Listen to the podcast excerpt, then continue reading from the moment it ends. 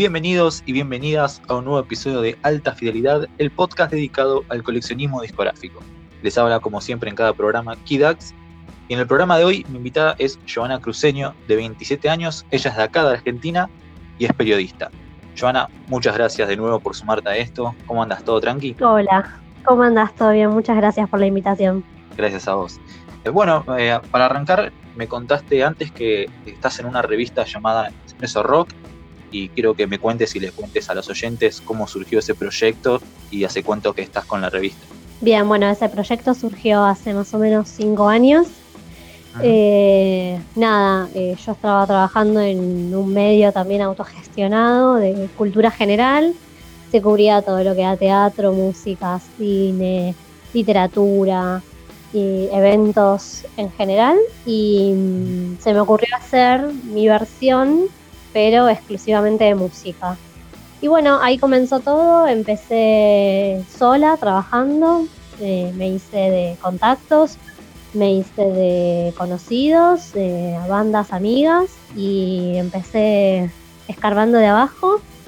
Y nada, después, bueno, se sumó Marcos John, que bueno, actualmente es mi pareja, y estamos trabajando los dos juntos y cubriendo recitales, haciendo entrevistas, eh, hacemos de todo un poco, digamos. Eh, ¿Me podés contar algunos de los recitales que cubrieron y algunas entrevistas que hayan hecho?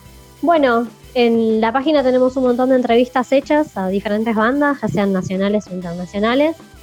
Eh, las más lindas, por así decirlo, que te puedo contar es la primera a las pelotas, que mm, no me acuerdo qué estaban haciendo, qué estaban presentando, pero fue ya hace unos años. Fue una de las primeras entrevistas que hice, de hecho. Nada, fue, fue grandioso porque me acuerdo que estaba re nerviosa en primera instancia porque iba a entrevistar como a un monstruo del, rock nacional. Y, y, al final fui, fui la última en entrar. Ellos me habían contado que estaban desde las 11 de la mañana. A mí me tocó entrar a las 7 de la tarde. Y dije, chao, esto va a ser un espanto de entrevista no van a querer contestarme nada, no van a querer charlar de nada. Y sin embargo, eh, Germán fue muy copado, se, prestó a un montón de cosas, incluso estuvimos charlando de música en general. Y nada, eso fue como lo más grandioso, ¿no? El, el que me haya demostrado que es, es una persona re tranqui, que acepta las cosas que tiene que hacer por su trabajo y no se posicionó en ningún lugar ni papel de estrella, ¿no? Y, después la otra entrevista, esa sí fue mediante, mediante mail antes de que vinieran. En, a ver, eso fue hace dos años. Una entrevista a Richie Ramón, que charlamos de todo un poco, de cómo es un Ramón en, en la historia del punk y su carrera solista, y qué es lo que extraña de su época con la banda, qué es lo que le gusta de su época actual y bueno, eso fue básicamente, fueron como las notas antes que te podría llegar a contar que estuvieron buenas. Después tuvimos un montón de trabajo. Eh, tenemos eh, trabajos hechos bandas under incluso, de manera audiovisual, que las tenemos en el canal de YouTube. Esas las pueden ver sin ningún tipo de problema. Bueno, las notas, la de Richie la pueden leer también en la web. No, no se me vienen muchas las bandas ahora, pero tenemos un montón de entrevistas. La última, última que hicimos fue a Loquero, que la hicimos en esta época de pandemia. Ahora hablando estrictamente de, discos, que es de lo que trata este podcast, eh, no sé cuándo va a salir esto, pero les cuento a los oyentes que estamos grabando en un martes horrible, gris, lluvioso. Eh, espantoso. sí, espantoso. ¿Cuál es ese disco que eh, el disco ideal para escuchar en un día como hoy? yo creo que depende de tu estado de ánimo en realidad. Si tenés un día relax, yo recomendaría eh, Love de Elvis. Es una recopilación de, temas así románticos de, Elvis Presley. Y si querés algo más arriba, y tal vez recomendaría alguno que tengo que es eh, Celebration Day de Led Zeppelin. Mm, que es así como bastante activo, sí. Espectacular la versión en vivo. ¿Y cómo fueron tus inicios en el coleccionismo? ¿Cuáles fueron tus primeros discos? La verdad, todo esto como que siento que inició hace un montón. en la época que se habían puesto de moda los, los equipos de música chiquititos, las famosas tortuguitas, em, que se vendían discos truchos incluso en todos lados. Me acuerdo que, que tenía varias, varias bandas, incluso creo que todavía tengo algunos de esos discos. Rata Blanca, tengo seguro una compilación de Memphis la blusera, tengo también de, de Police, todas recopilaciones obviamente porque eran todos discos truchos. Después cuando empecé a trabajar, que eso fue seguro unos 5 o 6 años después de todo eso, un poco más incluso, nada, sí, me empecé a comprar discos, pero nada, me los compraba en Jenny o en Musimundo, que todavía existía, y, nada, a ver, me acuerdo de haberme comprado alguna rareza o algún disco de los Stones, algún disco de Bon Jovi. Empecé como con todo lo que es el glam clásico y que era lo que se más conseguía en ese lugar, en esos lugares sobre todo, ¿no? Algún disco de rock nacional. Los de Cerati se habían puesto como de moda post muerte de, de él o incluso cuando entró en coma también se habían puesto un poco de moda, así que esos discos los adquirí en ese momento. Algunas bandas que me gustaban, tipo No te va a gustar, era una banda que iba a ver mucho en ese entonces, entonces me, compré varios discos de ellos. Me contaste que, te comprabas rarezas. Eh, ¿Tenés algunos ejemplos de, de, discos raros que tengas? Mm, mira, el disco más raro de todo, que es raro en realidad en cuanto a, a lo que pienso yo en realidad, ¿no? Una vez estaba haciendo zapping entre los canales de música y mm, me pongo a escuchar un tema que me llamó la atención porque era tipo rockabilly, pero era un cover de la canción Umbrella de Rihanna. Ah, mira. Y me encantó, estuvo muy bien realizado todo. Bueno, investigué la banda, la busqué en YouTube, se llaman The Baseball, son alemanes. Y un día eh, haciendo una recorrida por las góndolas de discos del Jenny, me encuentro con el primer y único disco que tiene, que se llama Strike, y nada, creo que salía 100 pesos, así que me lo compré. Solamente porque, nada, me gustó ese tema, me gustaron un par de temas que también que escuché en YouTube. Son todos de esa onda, el chabón canta igual a Elvis o parecido. Y nada, es como, siento que es como una rareza. ¿Hay algún disco que no te guste mucho, pero lo tenés para completar alguna discografía? No, normalmente los discos que tengo son porque me gustan un montón, salvo algunos que hayan sido regalados, ¿viste? Pero no, no, no, todos los discos son básicamente elegidos. ¿En tu colección tenés placeres culposos? ¿Tenés discos que no, que no escucharías en, en público? eh, Sí, te puedo decir de un disco que seguramente lo habrás visto cuando te mandé las fotos de eh, El Amplague de Maná. Ah, sí, sí. Es un disco que, que me parece fascinante, me parece muy bien logrado todo lo que es el Unplugged y todo lo que es el desarrollo de las canciones en otro estilo. Eh, pero bueno, es Maná, si ves los demás discos, ves que tengo Led Zeppelin, Ramones, Pearl Jam, los, los Stones y nada, de repente hay un maná ahí. Y bueno, fue un regalo, me encanta ese disco. Eh, yo me acuerdo cuando era chico, igual que yo creo que cada casa de este país tenía una copia del Unplugged de Maná. No sé por qué, pero yo me acuerdo de chico que sonaba muchísimo ese disco. Muchísimo. Bueno, es un gran disco. tiene un solo de, percusión en el medio que está muy bueno. Sí, no, no, tiene una buena elección de canciones clásicas de Maná. La verdad que es excelente. ¿Cuáles fueron tus últimas compras? Mis últimas compras. Uh, a ver si me acuerdo que me compré, porque ahora que no se puede salir. Eh, Lamentablemente, sí. Está como difícil. Creo que fue incluso el año pasado. Y me parece que fue inflado For Blood and Empire, que es una banda punk californiana este, protestante, ¿viste? Es anti situaciones de gobierno y demás. Bueno, el mismo nombre lo dice, dice anti bandera. Así que creo que ese fue el último que me compré. que fue finales del año pasado. Si tuvieras que dar una charla informativa sobre un disco, solamente uno, ¿cuál elegirías? Sí, sí. Tal vez te puedo hablar un poquito de Bohemio, que es el disco de Andrés Calamaro, uno de los últimos, no sé, por ahí. Y lo relaciono mucho con el libro que sacó de memorias, que nada, lo que me demuestra el tipo es que es un chabón no solamente bohemio, sino que muy, nostálgico, ¿viste? Como que siempre está haciendo hincapié a los recuerdos de sus amigos y, personas que no están, ¿no? Compañeros de música, sobre todo. Los Rodríguez, por ejemplo.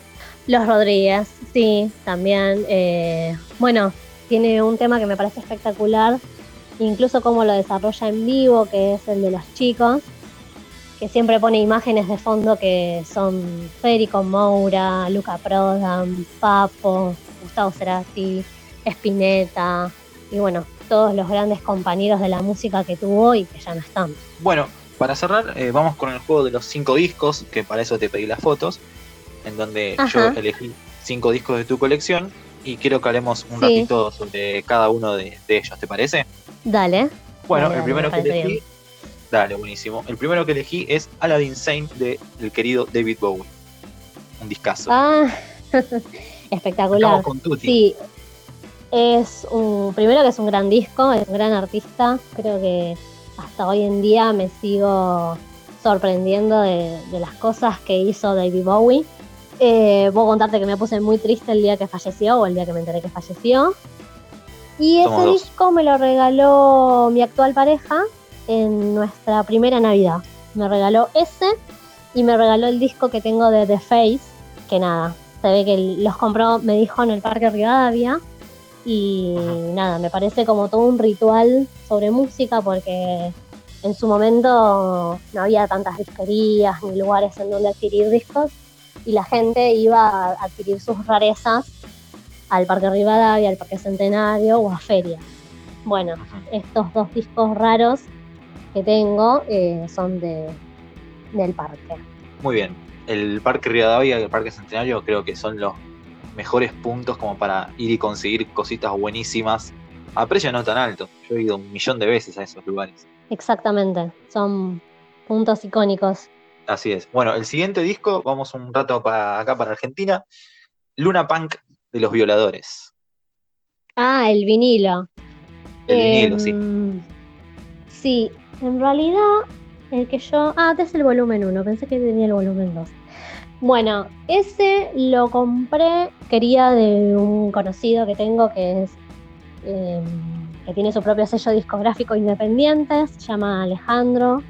Él trabaja en Vegan Records y además de conseguir un montón de discos en formato vinilo CD, eh, produce varias bandas de acá, ¿no? La mayoría son todas hardcore o post-hardcore, esa onda.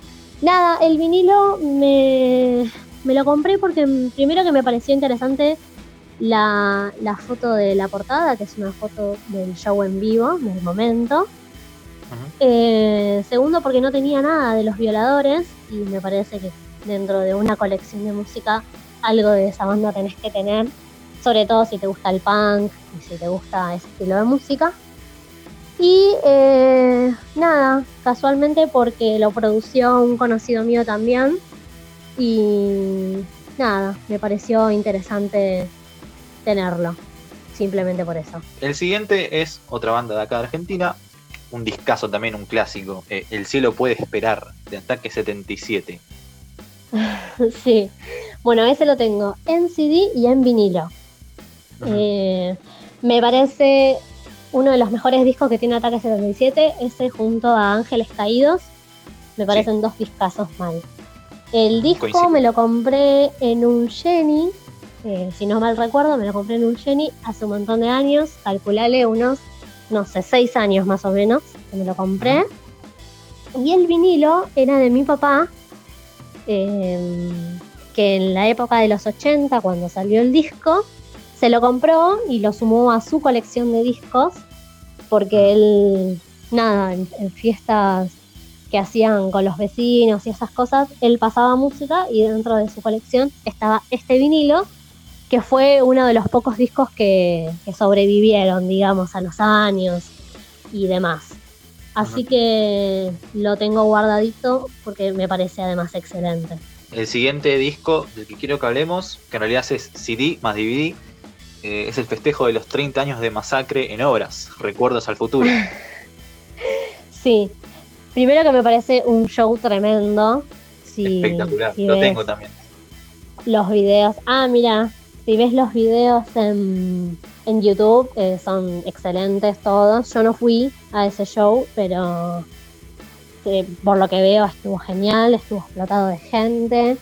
Y bueno, es un show como los que hace Masacre en realidad, son excelentes musicalmente, en cuanto a la letrística, a la propuesta en escena, todo. Eh, después, bueno, porque es en obras, porque es un lugar ícono para la música nacional. Exacto, y después porque tengo una amiga que es como la hermana de Willy y vivió toda su infancia con ellos, básicamente y nada, me genera como simpatía por ese lado también la banda. Perfecto. Y el último para cerrar, otro clásico también de los 80, eh, Slippery When Wet de Bon Jovi. Ah, bueno, Bon Jovi, nada, te darás cuenta que tengo varios discos de Bon Jovi. No la tengo completa la colección porque no, no conseguía todos, pero nada, soy, amo a Bon Jovi, lo, amo, es como mi amor platónico de toda la vida. Y nada, tener sus discos es como, como todo. Incluso creo que los primeros discos que fui adquiriendo por mi propia cuenta siempre fueron los de Bon Jovi o los de los Rolling Stones. Este, después, ¿qué más decirte? Nada, que el sonido, la evolución de Bon Jovi es bien marcada, el sonido es tremendo. Eh, si bien fue cambiando de estilos y se fue como alivianando a, su crecimiento musical y edad, obviamente, eh, nada, no deja de ser un rockero de los 80. ¿Cuál es el disco que más está buscando ahora? Ah, tenía varios, los tenía anotados. Eh, en realidad no sé si busco discos, últimamente como que busco bandas. Eh, quería discos que no tengo de No Use que es una banda punk y californiana. Em, después, ¿qué más? Bueno, quisiera tener alguno que me falte de, em, de Bon Jovi o de los Stones, como para ir completando, ¿viste? Lo que me queda. Em, ¿Qué más? Mientras estoy mirando los discos que tengo, por eso estoy como muy pensativa. Mirando la colección, perfecto. Sí, sí, sí. Eh, eh, Héroes de David Bowie es algo que lo tengo rependiente. Corpiñas en la madrugada de Sumo, que es lo que me falta para terminar la, la, colección.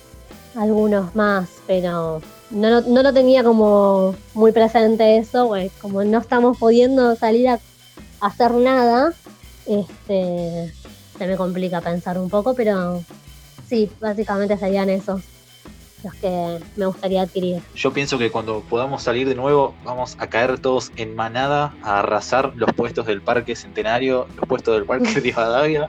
Va a ser una guerra civil ese día. sí, sí, sí, sí, sí, Sobre todo el que es muy coleccionista o, esas cosas. Bueno, eh, al mismo tiempo, a mí me gusta coleccionar eh, muñequitos, ¿viste? O algún que otro juguete. Entonces, ah, eh, nada, ¿viste? A veces también vamos con mi novia a buscar algún espécimen raro al Parque Rivadavia que también venden. Y, nada, nos llevamos algún que otro Simpson de, los juguetitos Jack de hace unos años ya, hace fácil, unos 15 años. Lo mismo, em, no sé, estos de DC o Marvel.